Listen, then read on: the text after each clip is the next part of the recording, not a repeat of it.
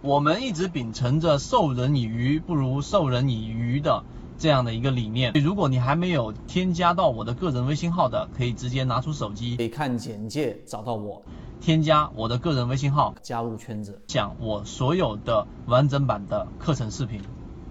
什么叫做信息冗余度呢？那就相当于是一句话摘取掉任何一个字，它这句话。它几乎都是不成立的，或者是你都不知道它摘的那个字是什么字的时候，它的整个信息冗余度是很低的。另外一种情况，如果我们在说的很多话啊，举个例子，我们说今天是周日，是我们的假期，其中有很多的字是可以提掉，但是不影响你理解这句话的，说明它的信息冗余度很高。这是第一个要给大家去说的信息冗余度的概念。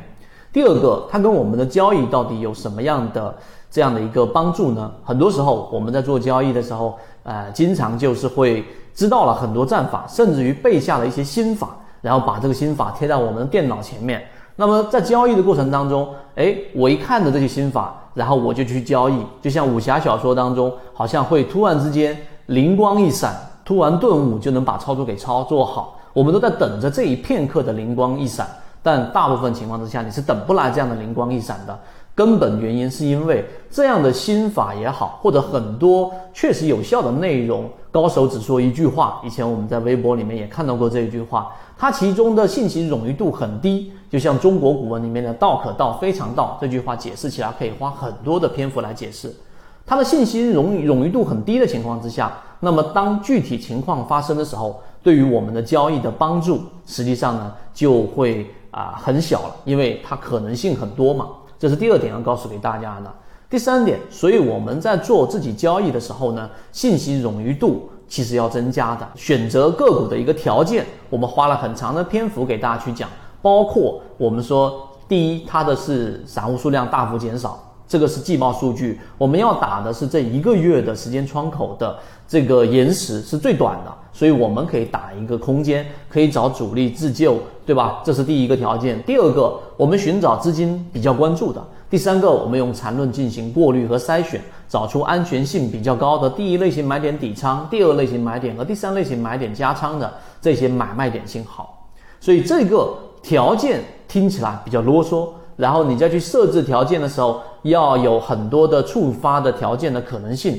但是每一个可能性只有两个方向，那么我们把它设置好，这个才叫做交易系统。它比较我们说，呃，前者说信息冗余度很低的一句话，对吧？我告诉给你走势中完美，那这句话对你的操作，你即使理解了，你不设置这些条件，依旧是没有帮助的。而相反，做出这些条件设置，对你的交易帮助才是真正的大。这个是第三点给大家去讲的。最后一点就是关于呃，我们说择期缠论，然后缠论教你炒股一百零八讲里面的内容。首先，它的知识点很零散，因为它本身不是作为这种系统性的来慢慢给你去讲的。第二个，里面还有很多呃，可能就是引用到中文里面的概念，那里面的信息冗余度很低，你就可以猜想出很多种可能性，对于交易的帮助。所以需要解读，才有了我们择期缠论的十八讲。我在里面用非常。啊，就像是人跟人沟通，为什么要有口头禅，要有这些零碎的语言，就是要为了方便你去理解，最终去搭建属于自己的交易系统。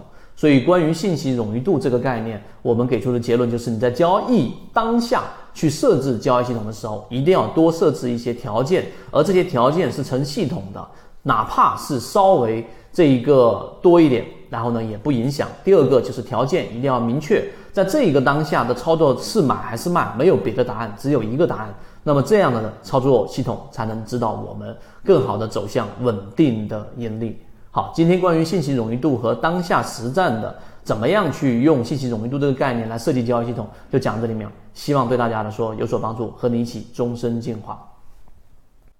国内缠论是一个比较完整的买卖交易系统。适应于无论你是小白还是老股民的一个非常完整的交易系统，能够让你在交易过程当中进入到另外一个更大的一个台阶。获取完整版缠论专栏航线，可以私聊留言获取通道。